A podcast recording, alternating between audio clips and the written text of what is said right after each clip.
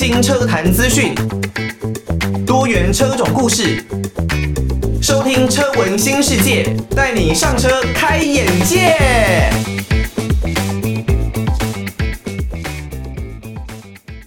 听到的是来自于 FIR 飞儿乐团哦，爱上属于你的天空。那当然，以我民国八十年出生，那西元呢是一九九一年出生的年纪来说，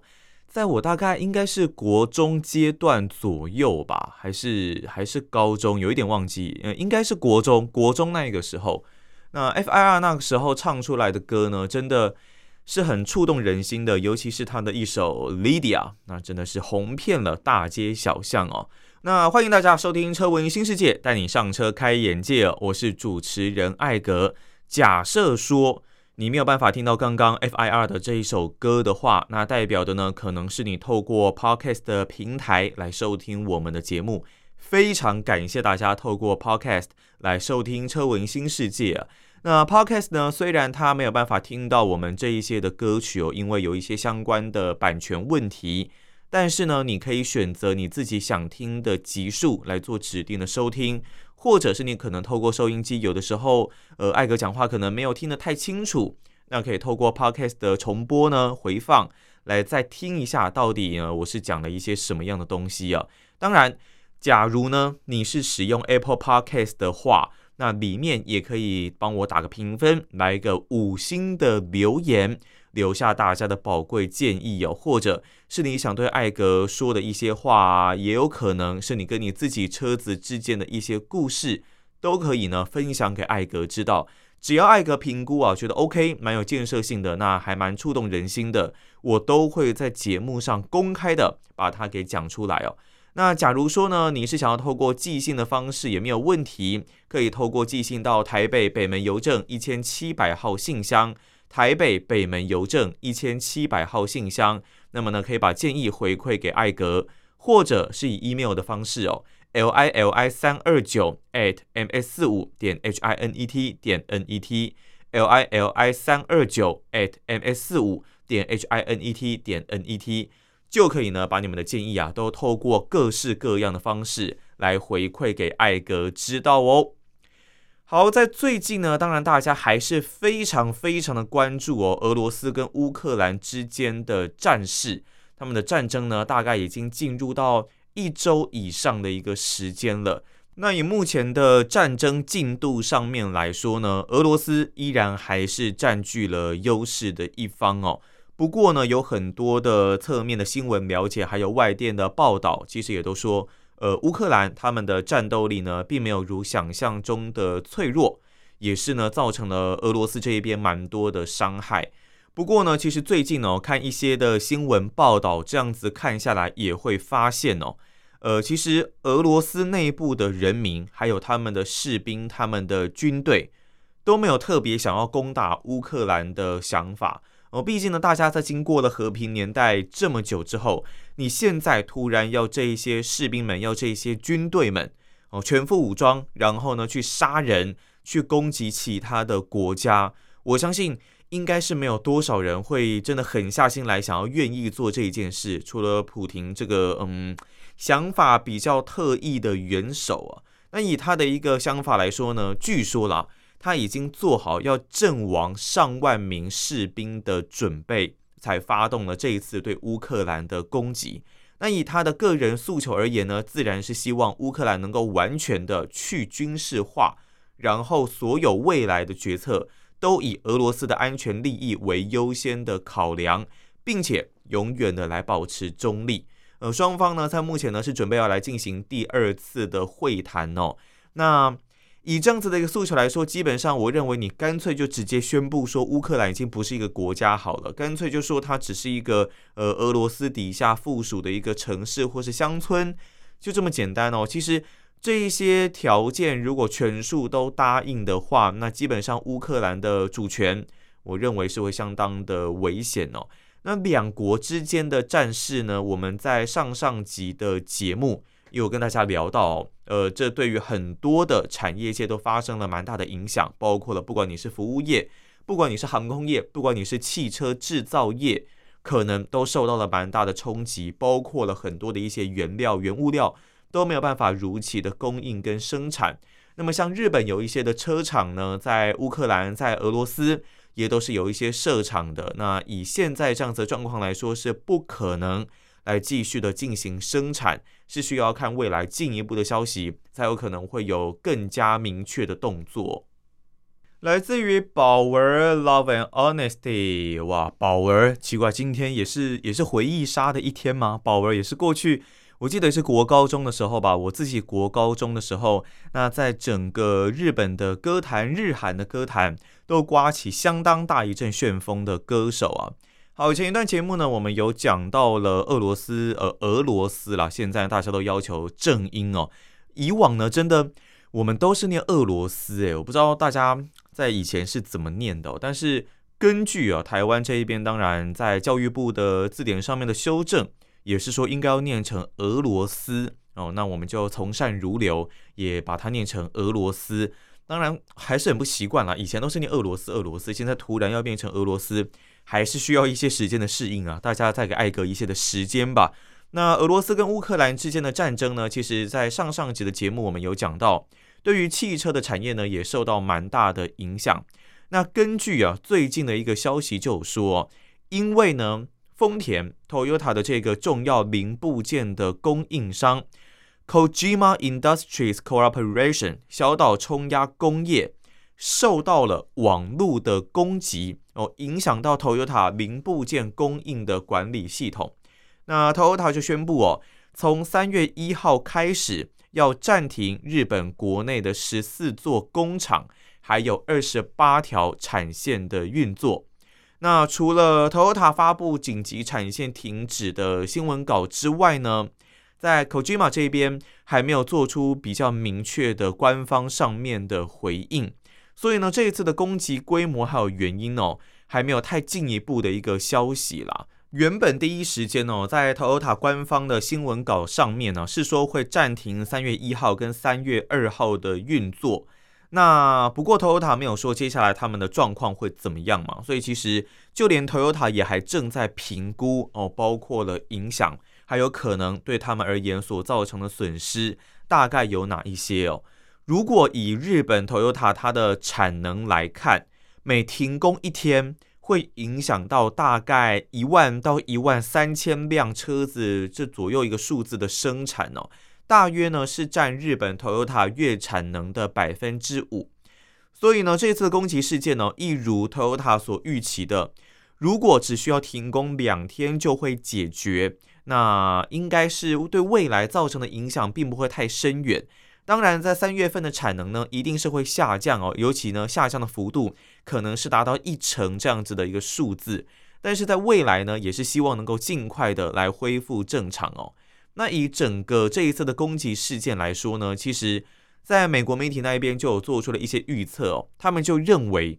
这一次的攻击跟正在进行的乌俄战争是有一些的关联的。哦，因为呢，日本哦在欧美各国相继对俄罗斯进行了经济制裁之后，他们也跟进了嘛，也跟进了这些的制裁行动哦，包括了冻结资产啦，排除这个 SWIFT 环球银行金融电信协会的机制。以及对乌克兰直接的金援，我记得好像是是一亿日币左右的一个金额的贷款吗？所以也不排除哦，这一次的攻击事件有没有可能是因为日本对于乌克兰做了这一些的帮助，然后呢制裁了俄罗斯，让俄罗斯心有不甘哦，心有怨恨，所以呢做出这一次网络攻击的行动。那如果以最直接的军事上的威胁来说呢，就是我记得应该是在昨天吧。看到一个新闻是说，俄罗斯的直升机竟然进入了日本的领空，哇，哎，别国的这种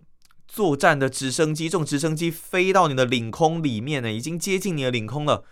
这是非常可怕的一件事情哦。所幸是没有酿成进一步的冲突，但是也确实让日本感受到了威胁哦。不要忘记了，日本、韩国距离俄罗斯都不算是太远的一个距离哦。所以在这一次的行动之后，我们也会发现说，日本做了这一些的帮助，感觉上对于俄罗俄罗斯来讲，可能也真的是一种对他们而言是一种挑衅的行为。但是对我个人而言呢，我就认为这是一个非常无聊的一个心态啊，非常无聊的一个行动。普丁感觉上就是一个。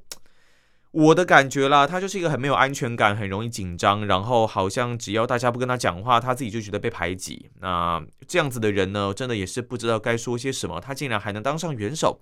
我觉得也还是蛮令人意外的。当然，我知道对岸其实有一些的网红，或者是有一些的民众，也许很欣赏俄罗斯这样子去攻打乌克兰的一个行动。但无论如何，我个人的立场呢，都是。非常不推荐，嗯，不是说推荐啦，应该是说非常不鼓励，也非常不希望会看到这样子的一个局面呢。谁希望看到战争啊？啊，你有有话不好好讲，你就一定要用打的，真的是莫名其妙。就你你会说对方讲不听吗？那可能是你沟通技巧问题吧，或者是说双方对彼此认知上的不同，那一言不合就打架。我们小时候在念书的时候，大家不是都说不要动手吗？哦，君子动口不动手吗？你偏偏你就在那边动手，真的是。这跟流氓、这跟恶霸有什么两样哦？只是你穿着西装而已啦哦，所以非常谴责，非常不爽，俄罗斯有这样子的一个行为，这是我个人的一个立场哦。好了，那讲到车子上面呢，其实，在台湾这一边哦，在原装进口 Toyota 的车其实非常多的，那你随便举其实就很多了，包括了像 RAV4 啊，像八六啊，像 Alpha，像 Camry，像 Corolla Sport、GR Yaris。这一些大家耳熟能详的车系，甚至是越野车款的 Land Cruiser Prado，那都是日本原装进口的车子。现在呢，很多的车子基本上交期都是大概要等半年以上起跳。那这一次的攻击事件会不会受到影响哦？以台湾这一边的总代理和泰汽车来说呢，对于日本新车产线的这个影响哦，目前状况还不是很明朗，但预期呢是不会太严重的。好，欢迎再回到车闻新世界，带你上车开眼界。我是主持人艾格。在最近呢，当然乌克兰跟俄罗斯之间的战争哦，是造成了大家蛮大的心理上面的恐惧啊，还有对于生活上面的影响。因为这一次战争呢，当然除了两国之间的恩怨情仇之外，另外包括呢，在全球的股市哦，不管是美股啦、台股啦，其实。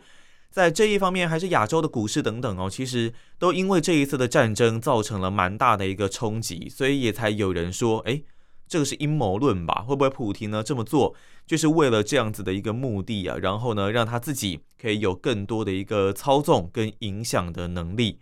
这一部分呢，当然我们是不得而知啦。但是这一次的战争确实有带来这样子的影响跟结果。当然，战争会影响的层面也可能不仅仅是在于政治啦、军事啦、经济上面，在运动体育赛事方面也是会受到这一些的影响的。哦，包括了在今年底准备要来进行的卡达世界杯足球赛，那俄罗斯呃俄罗斯，抱歉还是一时改不过来，俄罗斯他们该如何去参加这个比赛？他们该如何去参加一些资格，去参加一些会外赛？那甚至可能像是在欧洲区有一些呃欧洲冠军足球联赛，像欧冠哦、像是欧洲杯，那可能都没有办法让俄罗斯来继续的参加。至于说还有什么运动赛事受到影响呢？F1 赛车、以及方程式赛车也是可能会受到影响的一个赛事，因为呢，其实已经有不少的车手，甚至在网球或是在其他运动的一些运动员。已经有因为这一次俄罗斯片面的、单方面的来发动对乌克兰的攻击，而决定要来抵制俄罗斯，要来拒绝参加一些俄罗斯所举办的比赛。那像是 F1，其实也是也是一样哦。在整个官方呢正式表态之前，已经呢有车手宣告拒绝要参加今年九月五号在俄罗斯站的俄罗斯大奖赛。那 F1 赛车呢，也准备要来开季了，一整年的赛事准备要来开跑。俄罗斯 GP 啊，原定要在九月五号来继续的进行，所以呢，有车手就已经认为说，哦，他们不会到俄罗斯来参加俄罗斯 GP。那随着呢，整个战争持续的进行啊，还有反对的声浪是越来越多，主办单位呢就已经有发表了确切的声明。表明今年的 F1 俄罗斯 GP 啊，确定取消，俄罗斯大奖赛是确定取消的。考量到俄罗斯跟乌克兰的战争发展的形态还有态势哦，并与关系人仔细讨论之后得出的结论是，当下的环境已经不可能到俄罗斯来举办比赛。这样子的想法，我认为也是对的，因为其实现在就算就算你真的能够在俄罗斯来举办比赛，那真的要去的人会有哪一些呢？他们会愿意真的到可能的？虽然说战争并不是在俄罗斯发生，但是如果你不喜欢他们的这个行为，你真的会有办法到那边去参加比赛吗？那我相信，虽然战事不是发生在俄罗斯境内。不过，他们的国内我相信也是比较属于戒备森严一些，然后呢，面对可能的反击也是会比较紧张一些的。你不管是到那边的车手，到那边的工作人员，到那边的观众，有没有可能会受到更严格的对待，或者是说更严格的一些审查，更不方便在那边看比赛，在那边旅游？我相信大家如果真的是去看一场 F1 的比赛，对岸的听众朋友应该也是一样哦，不可能说。只是到那边看一场比赛，然后就回家，应该是会规划更多的一些观光旅游的行程。那以目前来看呢，现在这样子要继续的来进行俄罗斯 GP 的一个方式，应该是已经不太可能了。官方这一边呢，都已经发表了确切的声明。那 FIA 官方这一边就说啊，F1 的比赛呢，拜访全球多个不同的国家，一直以来啊，都是怀抱着正面的愿景，希望可以团结全人类。让各个国家能够更靠近的，那他们对于乌克兰近来所遭遇的状况是感到相当的悲伤，还有震惊，希望能够找到解决现有状况的和平手段。注意哦，是和平手段，而不是像俄罗斯这样子霸道的来发动攻击啊。在此之前呢，其实像一度呃，应该说四度四度拿下世界冠军的车手 Sebastian Vettel 就已经发表声明了。他说他们会拒绝参加俄罗斯的 GP 大奖赛。个人的看法呢，是他不应该去哦，所以呢，他也不会去。他认为在这一个发动攻击、片面突袭的国家比赛是错误的事情。对于那一些在疯狂领导之下，因为愚蠢的理由无辜失去生命的人民，他真的感到非常非常的难过哦。Vettel 呢，虽然他离开了法拉利车队。那加入了别的车队，那他的位置也有人顶替，他也不再是过去那一个四度拿下世界冠军的车手。但是我对于他这样子的气度呢，真的是感到相当的佩服哦。那 Vettel 的这个看法呢，很快的就获得了像是红牛车队主席哦，Red Bull 车队主席的 Christian Horner 的一个认同啊。他表示呢，在现在当前的情况下，不可能去俄罗斯的。这是管理高层啊，还有商业权力者需要特别去思考的一个问题。但从现在到九月份，事情呢能够有多大的改变呢？这是他所抛出的一个议题哦。另外，像是 McLaren 迈拉伦的车手啊，Lando Norris 也认为，到俄罗斯比赛，嗯，对于这件事情上来说呢，绝对是一个错误的决定啊。很开心 FIA 能够做出正确的决定，直接取消了俄罗斯 GP 啊。我们都会说体育无国界，体育无国界。然后呢，运动归运动啊，体育归体育，政治归政治。但是我认为，在现实生活当中呢，这是非常困难的一件事情哦，几乎可以说是不可能达到的一件事啊。因为